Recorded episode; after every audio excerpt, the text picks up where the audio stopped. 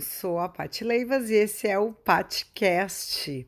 Dessa vez eu venho com um texto completamente diferente de todos que eu já li até agora aqui para vocês.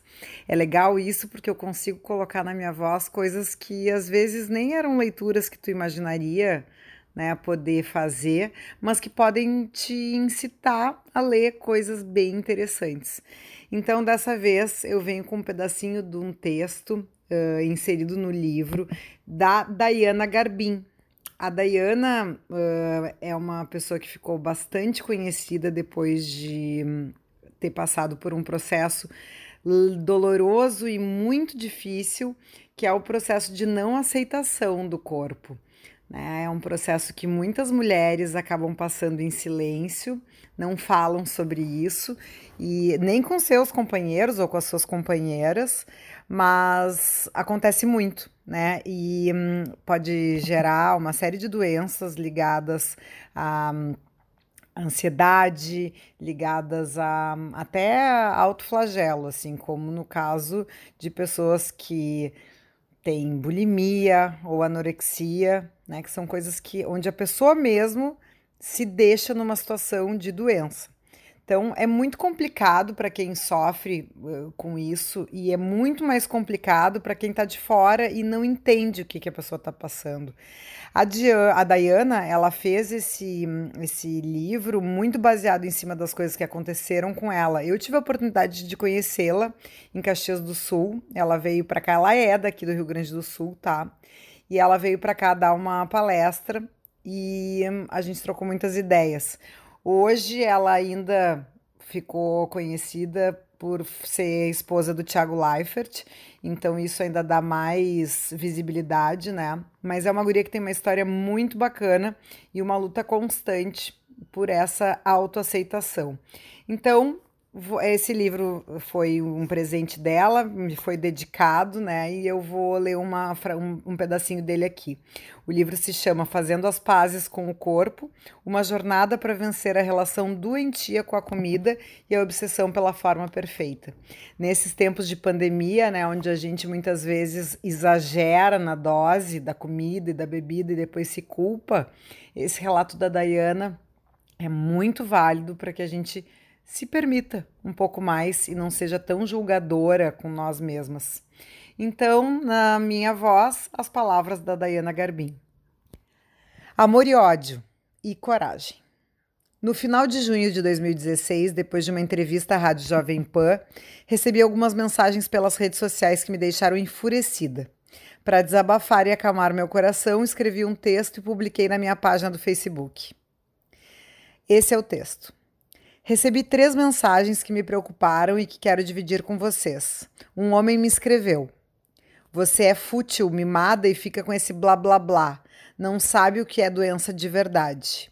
Uma mulher escreveu: Você é fútil e egoísta, tem beleza e fica aí reclamando por uma bobagem. Deus vai te dar um câncer para você ver o que é doença de verdade. Outro homem comentou no YouTube, onde várias mulheres contavam sobre o sofrimento que vivem. Bando de mulheres fúteis reclamando da vida.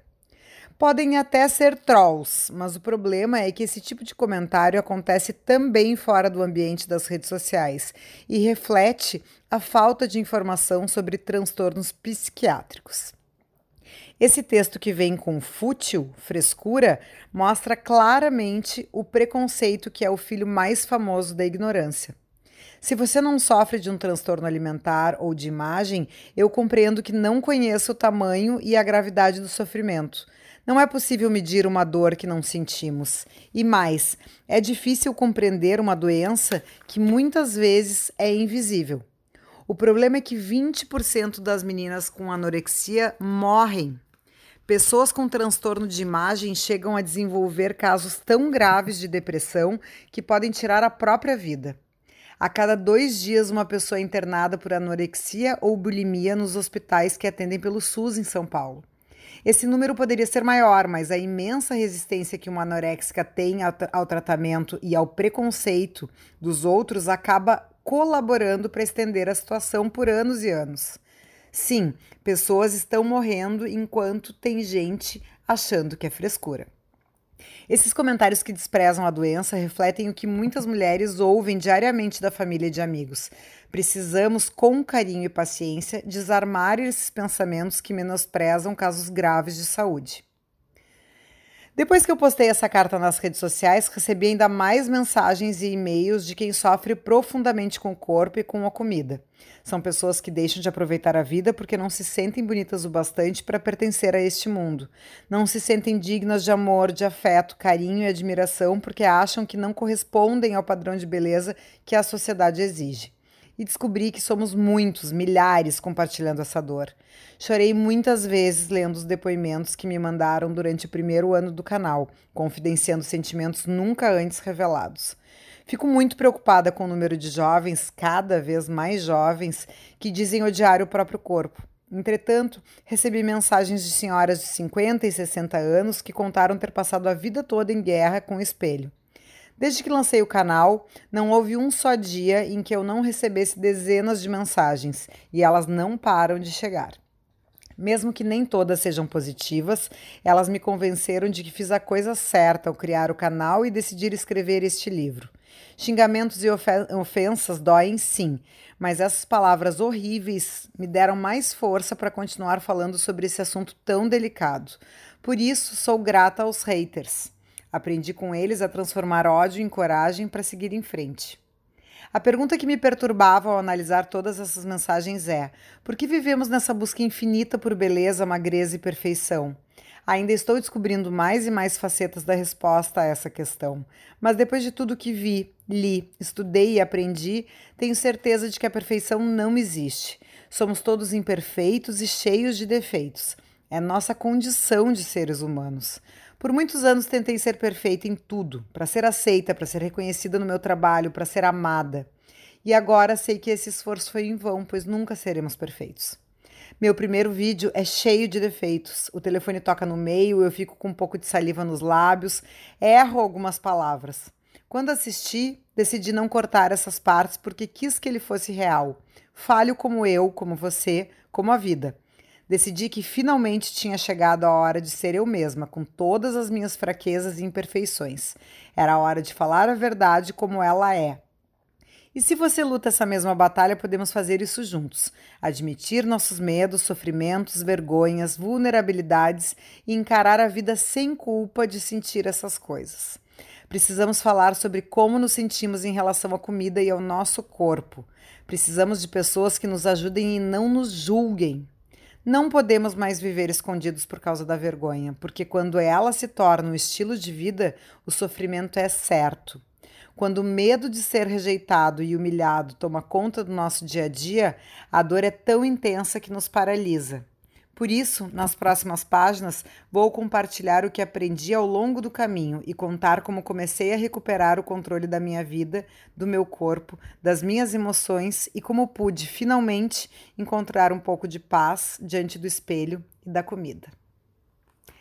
Essas são palavras da Diana Garbin nesse livro que eu disse para vocês se chama Fazendo as Pazes com o Corpo.